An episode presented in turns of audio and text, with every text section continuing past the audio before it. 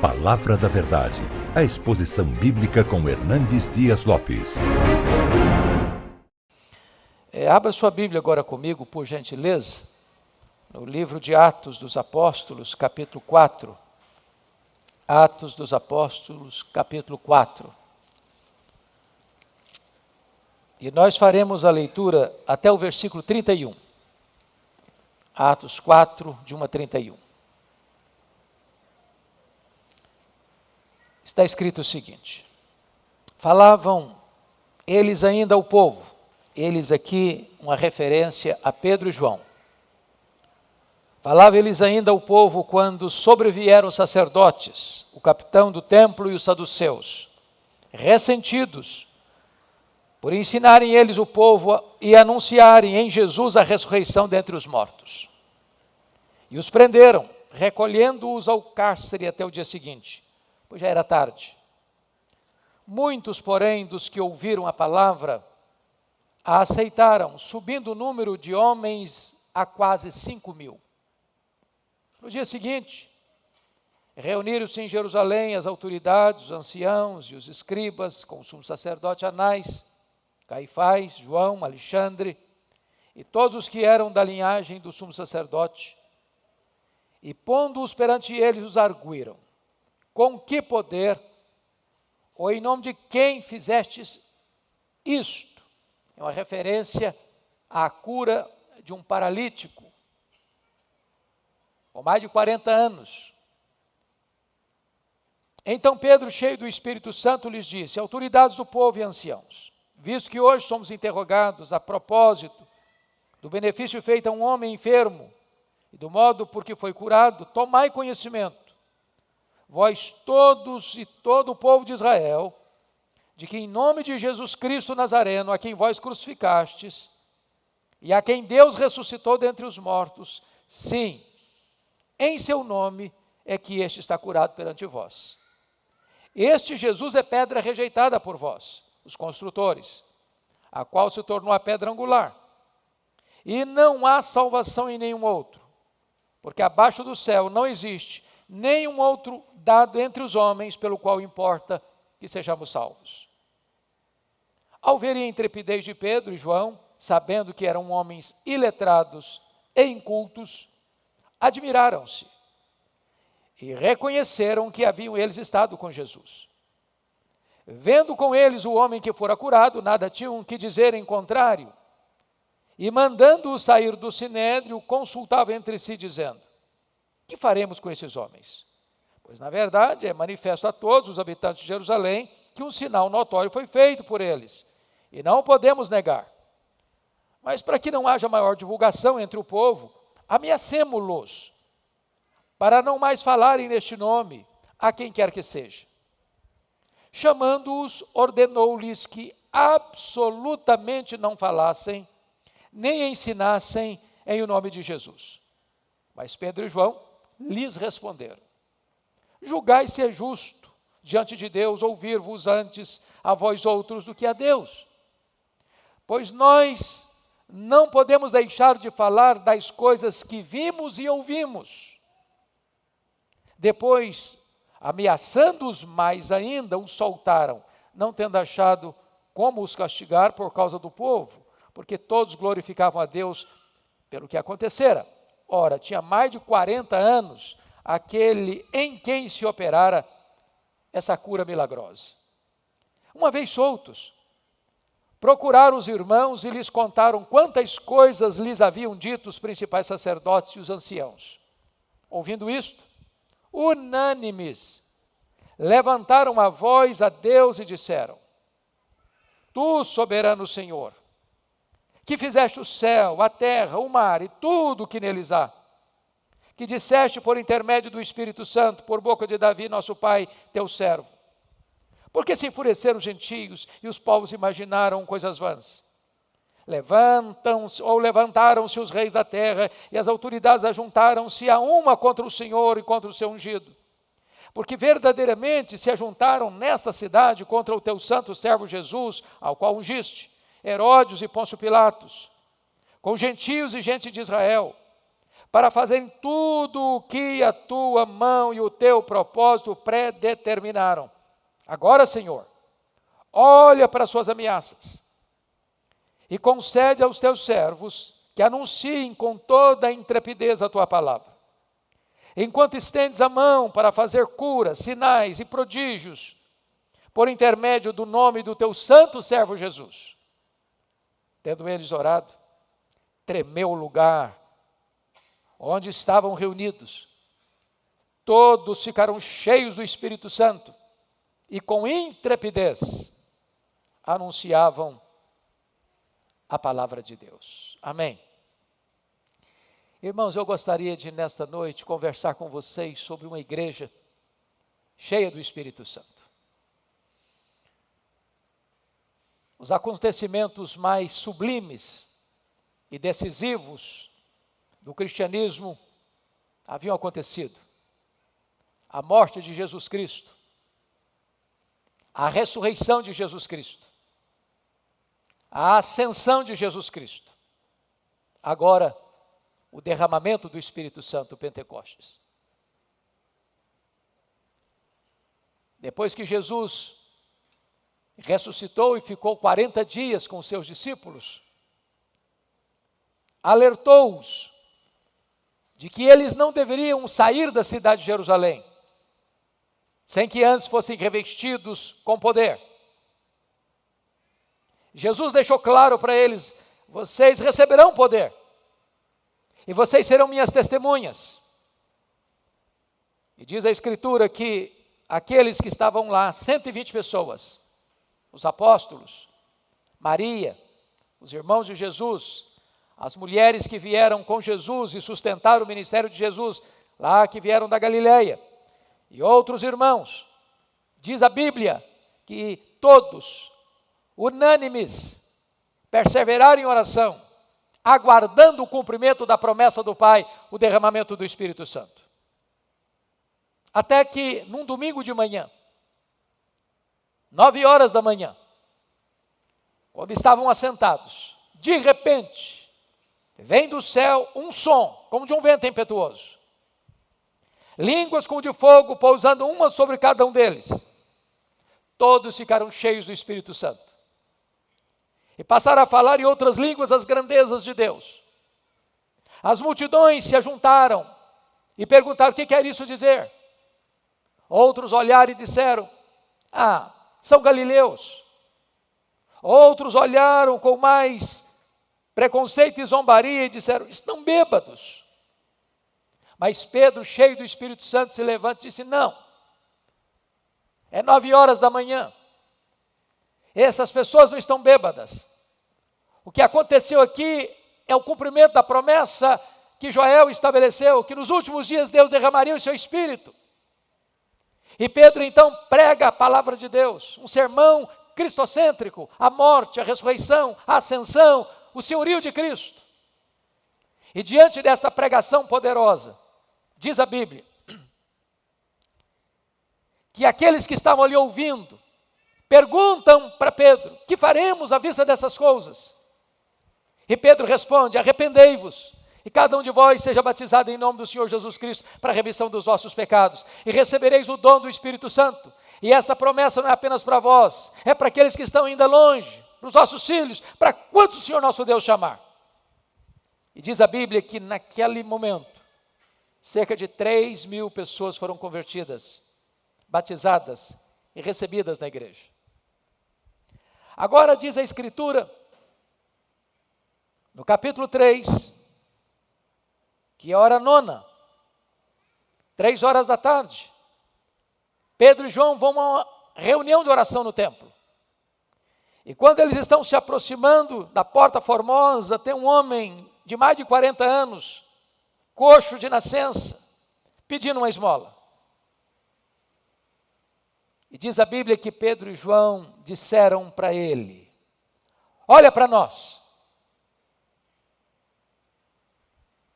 E Pedro, que tinha este dom, disse a ele: Eu não tenho ouro, eu não tenho prata, mas o que eu tenho, isso eu te dou em nome de Jesus o Nazareno, levanta e anda. E aquele homem que fora paralítico desde o nascimento começa a andar. Isso provoca uma reação em Jerusalém enorme. A multidão se reúne de novo. Fitam Pedro e João como se o poder emanasse deles. E Pedro explica para aquela multidão que esse poder não viera dele, mas que aquele homem estava curado em nome de Jesus o Nazareno, e que não há salvação em nenhum outro nome a não ser no nome de Jesus. E diz a Escritura que diante desse fato, meus irmãos, os apóstolos são questionados, interrogados, inquiridos pelas autoridades judaicas. Chama sua atenção para dizer que o Pentecostes, então, foi um divisor de águas na história do cristianismo, da, da vida da igreja cristã. Antes dos discípulos serem cheios do Espírito Santo, eles estavam trancados com medo. Agora eles estão trancados por falta de medo. Antes de serem revestidos com o Espírito Santo, eles estão transtornados com medo dos judeus. Agora, eles estão transtornando o mundo. Antes do Pentecostes, eles tinham o Espírito Santo. Jesus soprou sobre eles o Espírito Santo e disse: recebeu o Espírito Santo. Agora o Espírito Santo os tem. Antes, eles tinham o Espírito Santo presente. Agora, eles têm o Espírito Santo presidente. Quando o Espírito Santo vem sobre eles, vem de forma audível, vem de forma visível, vem de forma soberana. E o impacto foi tal que conversões aconteceram, que milagres aconteceram. E os apóstolos, então, Pedro e João, são recolhidos na prisão. Já era tarde. E se você perceber, quem recolhe Pedro e João à prisão são os sacerdotes, o capitão do templo e os saduceus. Por quê? Vocês sabem disso. Os saduceus era aquele grupo liberal que não acreditava na ressurreição, que não acreditava em anjos, que não acreditava na inspiração de todo o Antigo Testamento, só aceitava o Pentateuco. Mas eles dominavam o templo. Se você ler, eles foram os, aqueles que lideraram a crucificação de Jesus. Eles estavam ligados ao poder de Roma e transformar o templo num covil de salteadores. Eles se sentiram ameaçados por Jesus desde que Jesus virou as mesas dos cambistas. Agora eles estão ameaçados pela pregação dos apóstolos. Mas, amados irmãos, o que eu chamo a atenção para você agora, nesta hora, antes de entrar nos pontos que quero destacar, é que a perseguição,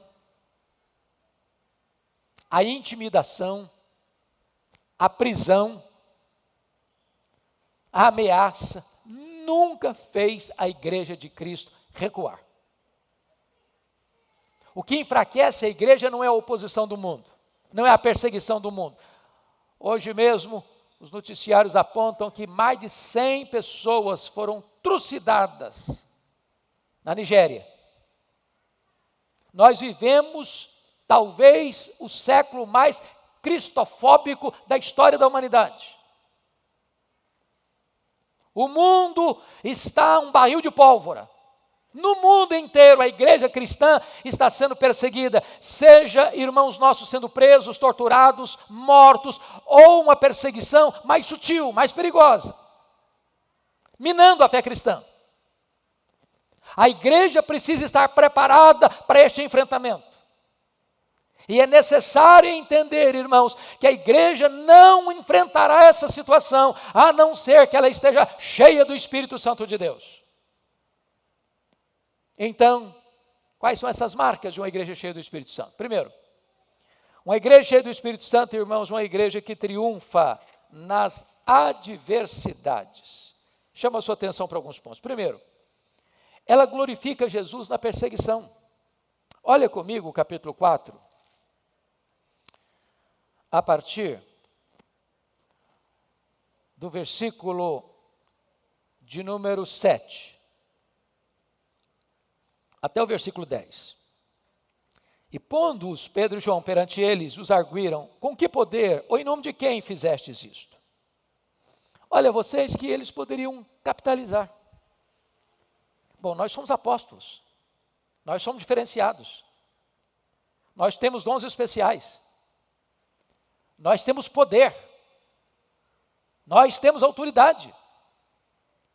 Eles poderiam elevar o nome deles, mas veja a resposta. Então Pedro, cheio do Espírito Santo, lhes disse: Autoridades do povo e anciãos, visto que hoje somos interrogados a propósito do benefício feito a um homem enfermo e do modo por que foi curado, tomai conhecimento, vós todos e todo o povo de Israel, de que em nome de Jesus Cristo Nazareno, a quem vós crucificaste, a quem Deus ressuscitou dentre os mortos, sim, em nome, em seu nome, que esse está curado perante vós. E mais, este Jesus é pedra rejeitada por vós, os consultores. Mas não há salvação em nenhum outro nome dado entre os homens, pelo qual importa que sejamos salvos, a não ser o nome de Jesus. Em outras palavras, quando a pressão chega, quando a ameaça chega, quando a perseguição, quando a prisão, quando o açoite vem, quando a igreja é encurralada, ela não se acovarda, ela não se intimida, ela não se exalta, ela glorifica a Jesus. Ela exalta Jesus. Segundo lugar, uma igreja cheia do Espírito Santo, ela mantém corajosa atitude de fidelidade a Deus na ameaça. Veja comigo, por gentileza, veja comigo, por gentileza, os versos uh, de número 19 e 20. Aliás, vamos pegar o verso 18 para entender. Chamando-os, ordenaram-lhes que absolutamente não falassem nem ensinassem em nome de Jesus. Mas Pedro e João lhes responderam: Julgai ser justo diante de Deus, ouvir-vos antes a vós outros do que a Deus. Pois nós não podemos deixar de falar das coisas que vimos e ouvimos. Preste atenção nessa frase. Nós não podemos deixar de falar das coisas que vimos e ouvimos. Eles não só ouviram, eles viram. Eles viram os ensinos, eles viram os milagres, eles ouviram os ensinos, eles viram Jesus ser crucificado, eles viram Jesus ressuscitando, testemunhas da ressurreição de Jesus, o túmulo aberto, o túmulo vazio. Se você viu e ouviu, você não vai se acovardar. Se você foi transformado por este Evangelho, ainda que a perseguição recrudesça, você não vai se intimidar. Quando a perseguição no, no pós-reforma estava como um fogo aceso na Europa, foi dito acerca do pai do presbiterianismo, John Knox: esse homem teme tanto a Deus que ele não tem medo de mais nada. Quando Perpétua lá no período dos pais da igreja, no período das perseguições romanas, uma mulher da nobreza foi levada diante dos seus algozes e eles a intimidando com feras e eles massacrando aquela mulher já fragilizada. E ela, encorajada pelo seu pai para negar a sua fé, para que ela não fosse morta. E diante daquele momento de tortura, ela encara os seus algozes e diz: Viva, eu vencerei vocês. Morta, eu vencerei vocês ainda mais. Esta é a atitude de alguém que não se acovarda. Porque na hora da perseguição, o inimigo chega para negociar. Parem de falar. É a única maneira de vocês não serem presos. Ou vocês silenciem, ou tem cadeia. Ou vocês parem de falar, ou vocês serão açoitados. Ou vocês se acovardem agora, ou então vocês sofrerão as consequências. Talvez hoje é mais sutil. E a pessoa, o diabo vem para negociar, diz: cuidado, se você não ceder, você vai ser prejudicado. Se você não abrir mão de alguns milindres da sua consciência, você vai perder essa oportunidade. Se você não der essa propina, você não fecha esse negócio. Se você não relativizar isso que para você é tão radical, você vai sofrer danos terríveis. Meus amados irmãos, uma igreja cheia do Espírito Santo não negocia princípios, não negocia valores, não se acovarda diante da pressão. Foi por isso que Tertuliano disse lá no passado que o sangue dos mártires foi a sementeira do Evangelho porque a igreja não se acovardou. Mesmo que diante deles estava a fogueira, mesmo que diante deles estavam as feras, mesmo que diante deles estava a espada assassina de Roma. Mas em terceiro lugar, irmãos, uma igreja cheia do Espírito Santo busca a companhia dos irmãos nos tempos de tribulação. Veja comigo, por gentileza, o verso 23 do capítulo 4. Uma vez soltos, procuraram os irmãos e lhes contaram quantas coisas lhe haviam dito os principais sacerdotes e os anciãos. Isso é magnífico. Porque na hora da pressão, o negócio não é fugir da igreja, não é se afastar da igreja, mas é buscar a companhia dos irmãos.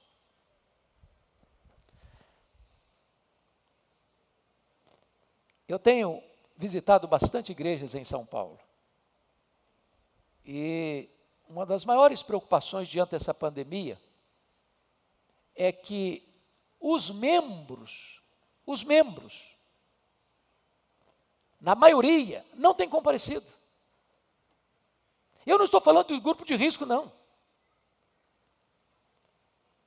Na maioria das igrejas, você tem um número elevadíssimo de visitantes, passando de 50% das pessoas que vêm mas a membresia não vem.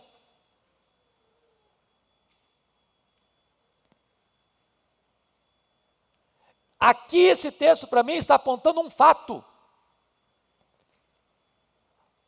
A igreja é fundamental. A igreja é certamente a sala de emergência do Espírito Santo. Não dá para você ser um crente sozinho, não dá para você ser um crente isolado, não dá para você ser uma brasa fora do braseiro, não dá para você ser uma ovelha fora do rebanho, não dá para você ser um ramo sem estar junto com os outros. Diante das ameaças, eles não fugiram de Jerusalém, eles podiam pensar: bom, nós somos galileus, a coisa está pegando aqui em Jerusalém, aqui tem o poder eclesiástico, aqui tem o poder político, vamos embora para lá, vamos voltar para nossa terra, vamos voltar para um lugar mais calmo, aqui é complicado. Não, eles foram ameaçados, eles foram intimidados e eles procuraram uma igreja. A igreja.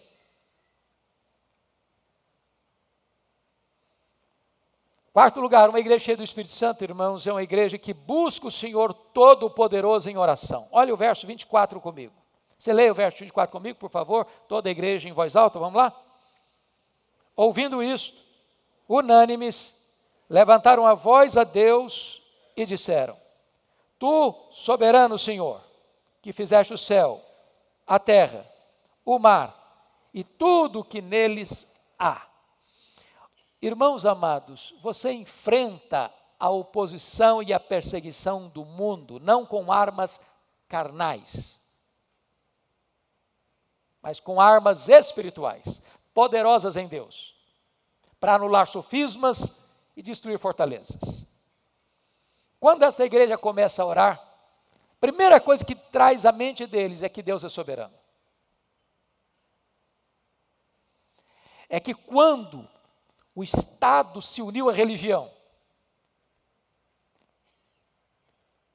Quando Herodes e Pilatos se uniram aos judeus para crucificarem a Jesus,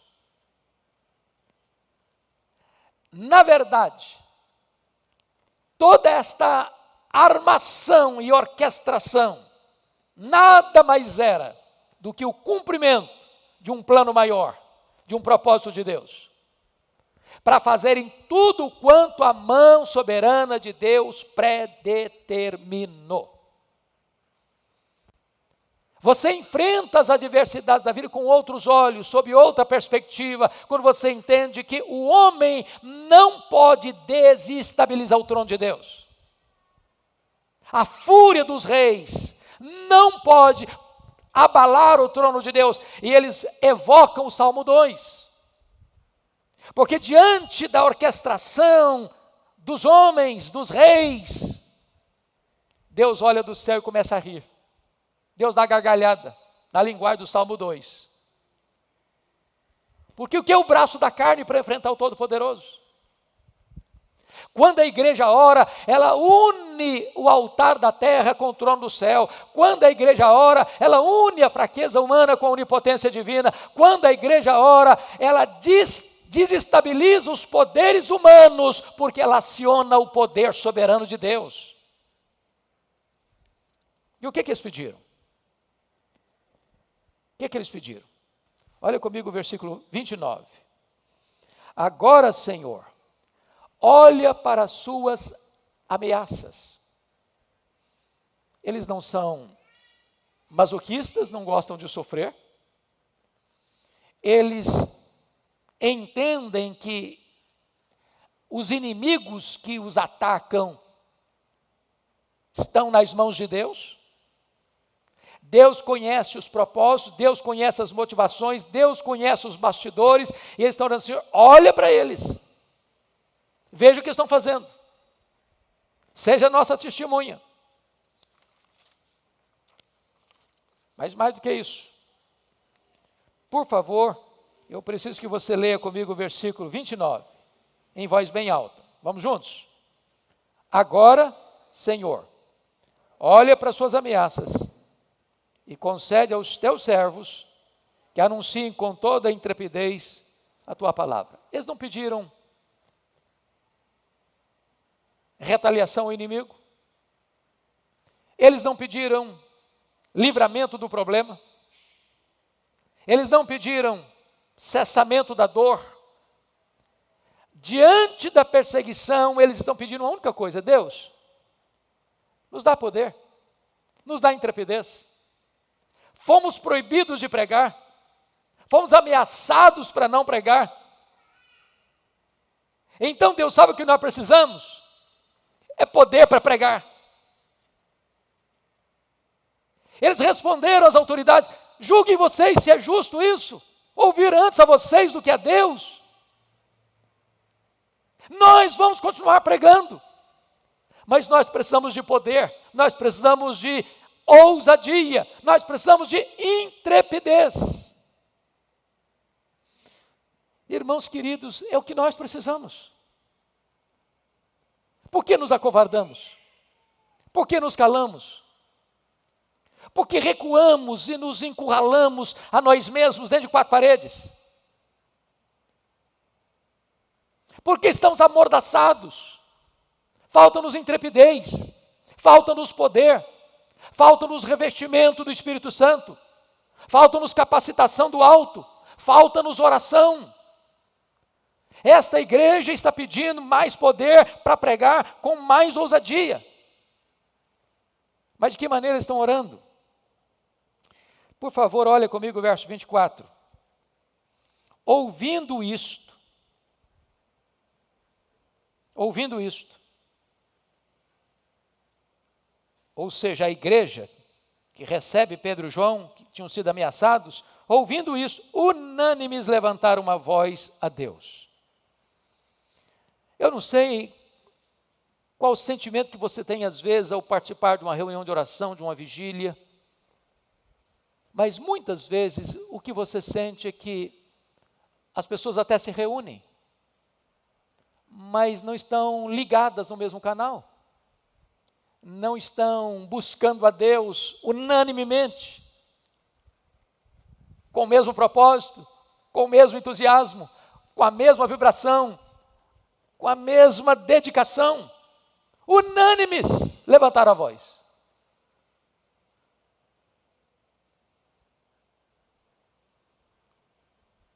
E quando eles levantaram a voz, irmãos, eles entenderam uma coisa.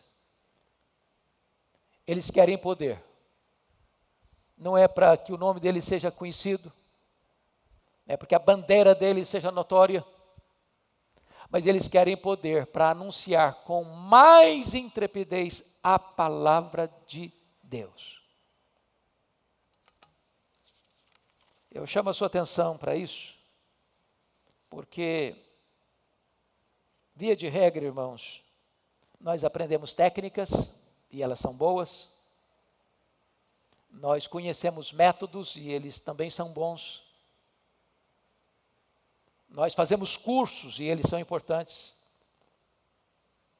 Nós avançamos no nosso cabedal intelectual e acadêmico, e isso é positivo. Mas não é isso que nos dá intrepidez.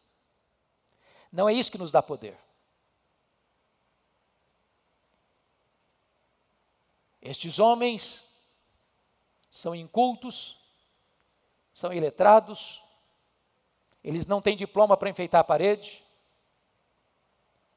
eles não têm reconhecimento acadêmico em Jerusalém, mas eles têm uma autoridade, eles têm uma intrepidez, eles têm uma coragem, eles têm uma virtude que impacta o sinédrio. E eu estou seguro disso, irmãos. Se um jovem, se um adolescente, se um homem, se uma mulher, por mais indouto que seja no saber humano, for cheio do Espírito Santo, há de impactar as pessoas. Isso é notório. Isso é inegável. O que você e eu precisamos hoje é deste poder, é deste revestimento do poder do Espírito Santo. Isso levou Charles Haddon Spurgeon a dizer que ele não trocava a sala da oração por toda a sua biblioteca, e ele era um homem extremamente culto. E óbvio que ele não estava desprezando o saber, ele não estava desprezando o conhecimento, mas ele diz: entre o conhecimento e esse poder, eu não posso abrir mão do poder, porque se eu não tenho poder, todo o conhecimento será inócuo para tocar os corações.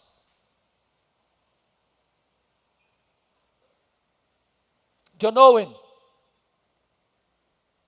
chegou a afirmar que trocaria todo o saber teológico e conhecimento técnico e científico que ele tinha, talvez fosse o homem mais culto da Inglaterra do século XVIII, pela piedade e plenitude do Espírito Santo de John Bunyan, que estava numa prisão imunda na Inglaterra.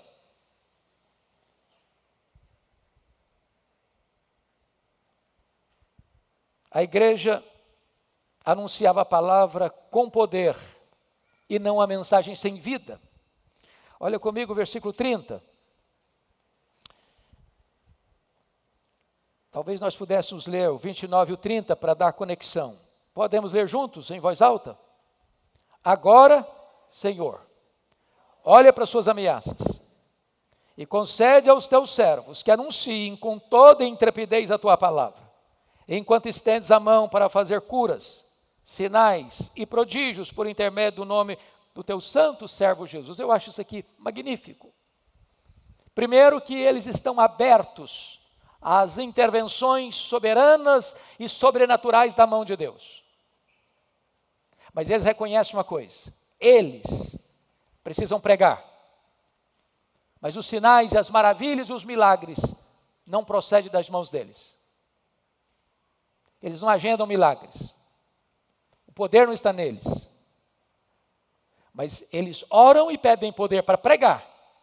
Mas eles creem que na medida que eles pregam com poder, o Senhor vai operar maravilhas. Hoje, muitas vezes, irmãos, a igreja perdeu essa capacidade de crer que Deus faz. Não ora, nem espera, nem crê. Precisamos resgatar o que foi a igreja primitiva voltar à simplicidade do Evangelho, com a sua pureza. Mas eu quero concluir falando para você que uma igreja que experimenta, uma igreja cheia do Espírito Santo, uma igreja que experimenta as extraordinárias intervenções de Deus na sua vida. Primeiro, ela recebe uma qualidade superlativa de vida. Olha comigo o verso 13, por favor. Vamos ler juntos? Ao verem, vamos juntos? Ao verem a intrepidez de Pedro e João, sabendo que eram homens iletrados e incultos, admiraram-se e reconheceram que haviam eles estado com Jesus. Preste atenção nisso. Quem era o Sinédrio? O Sinédrio era formado de 71 membros. O sumo sacerdote era o presidente desse concílio. Eram os homens mais cultos, formados dos saduceus, dos fariseus e do grupo dos fariseus, os escribas e também os líderes reconhecidos da sociedade, os anciãos. Era o grupo mais poderoso que havia crucificado Jesus, que havia exigido de Pilatos uma decisão de crucificar a Jesus. E estes homens, iletrados e incultos, confrontam essas autoridades. Vais o matastes com mãos de iníquos. Mas o Senhor o ressuscitou. Eles não estão com medo, eles não estão intimidados. E quando o sinédrio olha esses homens incultos e letrados, com esta audácia, com esta ousadia, com este poder, com esta intrepidez, eles chegaram a uma conclusão: eles estiveram com Jesus. Não há outra explicação, é inegável. Oh, amados irmãos, quantas vezes as pessoas olham para nós e não chegam a essa conclusão? Eles não veem Jesus em nós. Eles não veem a glória de Deus resplandecendo em nós. Eles não veem a intrepidez do Espírito Santo irradiando da nossa vida. Segundo lugar, segundo lugar, uma igreja cheia do Espírito Santo produz um impacto inquestionável na sociedade. Olha comigo o versículo 14. Vendo com eles o homem que fora curado, nada tinham que dizer em contrário. O camarada que era coxo de nascença, com mais de 40 anos, estava a tiracolo com eles, andando. Havia uma prova, havia uma evidência, era notório. Olha o verso 16. E dizendo: que faremos com estes homens? Pois na verdade é manifesta a todos os habitantes de Jerusalém que um sinal notório foi feito por eles e não podemos negar.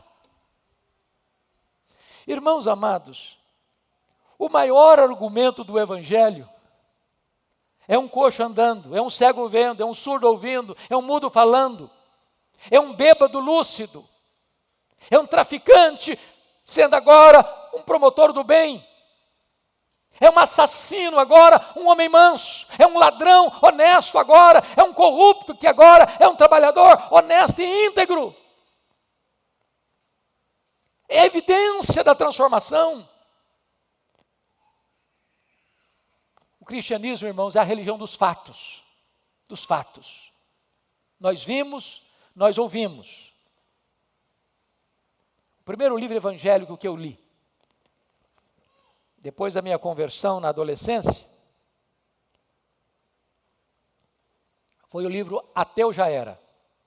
Não sei se você já leu esse livro. livretinho.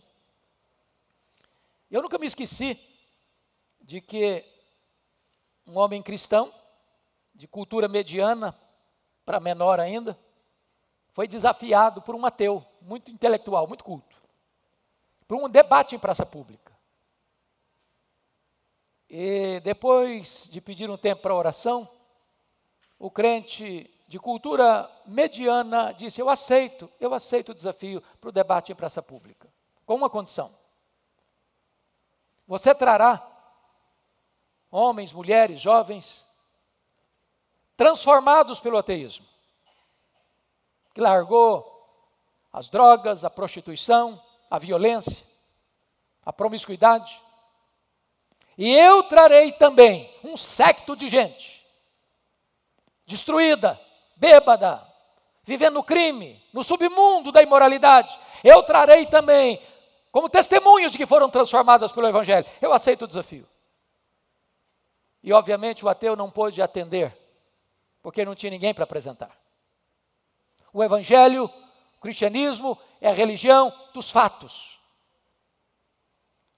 Mas mais do que isso, em terceiro lugar, uma igreja cheia do Espírito Santo, irmãos, experimenta essa plenitude constantemente. Olha comigo, por favor, versos 30 e 31. Enquanto estendes a mão para fazer curas e sinais e prodígios por intermédio do nome do teu santo servo Jesus, tendo eles orado, tremeu o lugar onde estavam reunidos.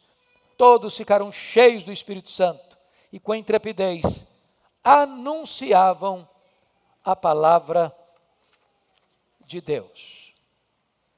Meus amados irmãos, eles oraram, e diz a Bíblia que a casa tremeu, e eles ficaram cheios do Espírito Santo, e eles com intrepidez anunciaram a palavra de Deus. A casa tremeu, mas eles se tornaram inabaláveis. Não se acovardaram, mas ficaram mais revestidos do Espírito Santo para pregar. E é curioso você entender isso. Porque a plenitude de ontem não serve para hoje, não. Lá em Atos 2, 4, todos ficaram cheios do Espírito Santo. Aqui em Atos 4, versículo 8, Pedro cheio do Espírito Santo. Não foi aquela plenitude lá, não, é outra. Agora em Atos 4, 30, diz que Atos 4,31 diz que tremeu o lugar onde estavam reunidos e todos ficaram cheios do Espírito Santo. Talvez você foi um crente muito usado por Deus ontem, talvez você foi um crente muito cheio do Espírito Santo ontem, mas hoje está vazio, hoje está apático. Hoje você botou a vida no piloto automático. É hora de nós clamarmos a Deus, Senhor. Nós queremos mais uma vez, e mais uma vez, e mais uma vez, sermos cheios do Teu Espírito.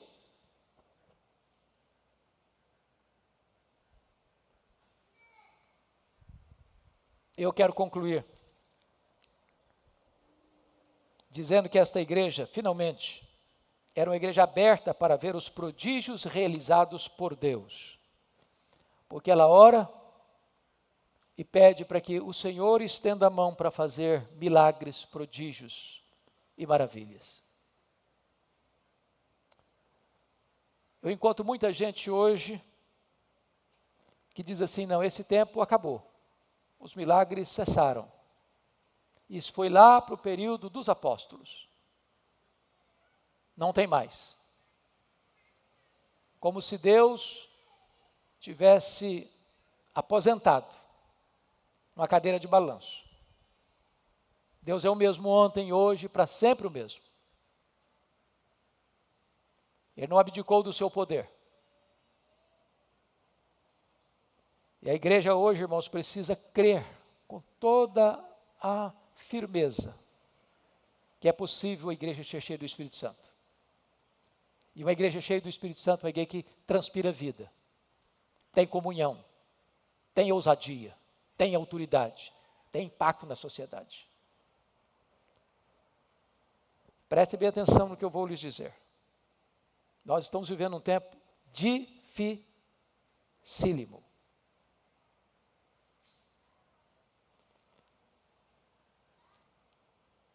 Nós estamos vivendo um tempo em que a fé cristã está sendo minada de todos os lados. Em alguns países a perseguição, como na Nigéria, como em outros países da Ásia. Aqui não chegou isso ainda, mas está posta a perseguição ideológica das ideias, da desconstrução dos valores, da secularização do esfriamento da fé, dos crentes nominais, de uma vida cristã sem compromisso, sem poder, sem vida.